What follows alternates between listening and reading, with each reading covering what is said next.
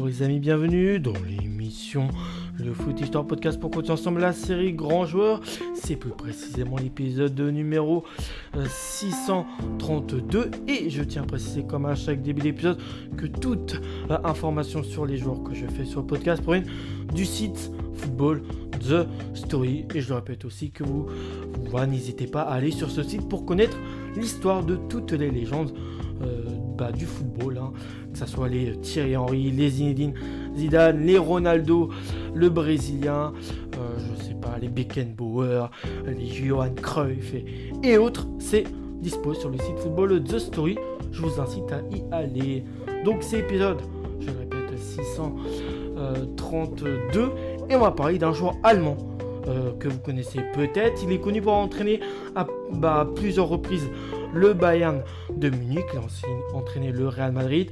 Toute sa carrière, il a fait dans le club du Borussia Mönchengladbach. Je rappelle, il est allemand. Hein. Et à part une petite excursion du côté du club d'Hanovre. Voilà, il, a, il totalise 39 sélections pour 14 buts avec l'Allemagne. Là, vous l'avez Vous l'avez? Oui, c'est bien sûr de Jupp Heynckes qu'on va parler. Euh, en fait, Jupp, c'est un peu le l'autre mot pour Joseph, mais son nom complet c'est Joseph Henkes. Il est né le 9 mars, le 9 mai pardon, 1945 à Mönchengladbach.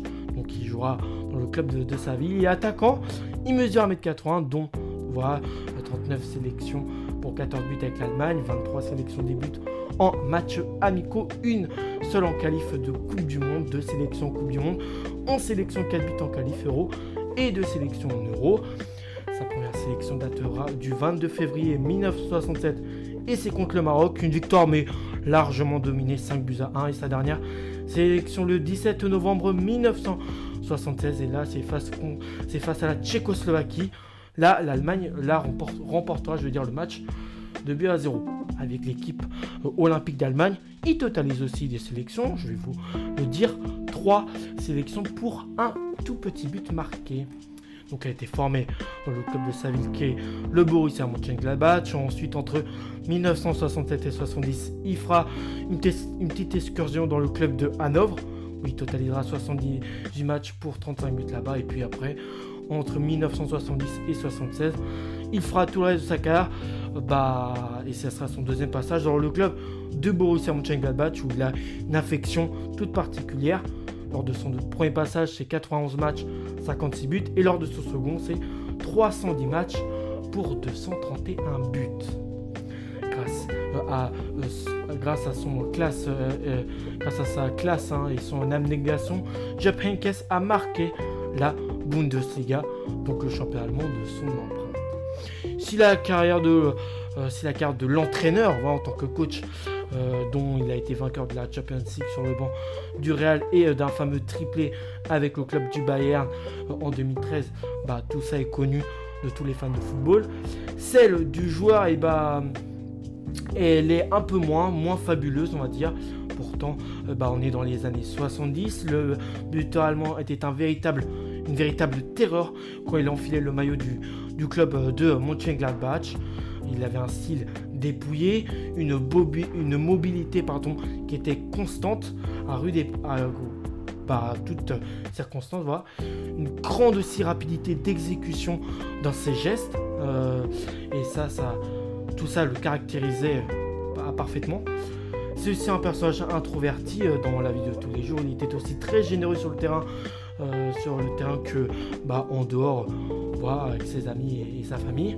Il est arrivé euh, au Borussia donc Mönchengladbach, il a l'âge de 18 ans et donc euh, l'enfant natif de Gladbach euh, va tout simplement devenir bah, l'un des fers de lance de cette équipe qui est une équipe historique d'Allemagne.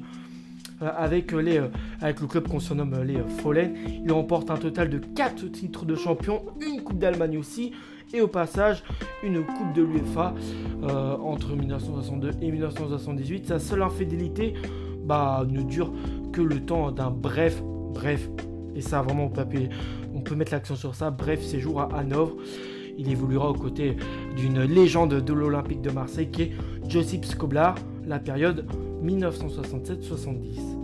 Au total, donc Jupp Heynckes aura inscrit un énorme total de 222 buts en Bundesliga avec euh, les euh, deux clubs, celle d'Hanovre, celui d'Hanovre et de Mönchengladbach, ainsi que 51 buts en 64 rencontres européennes, soit au total un solide ratio de 0,6 euh, buts par match en carrière.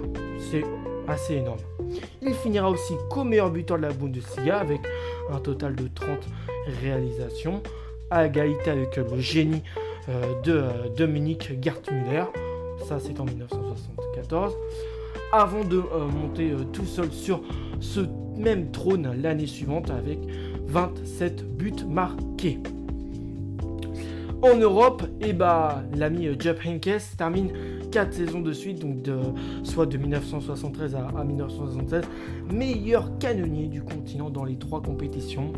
Donc c'était tout simplement sur le terrain un véritable tueur devant le but.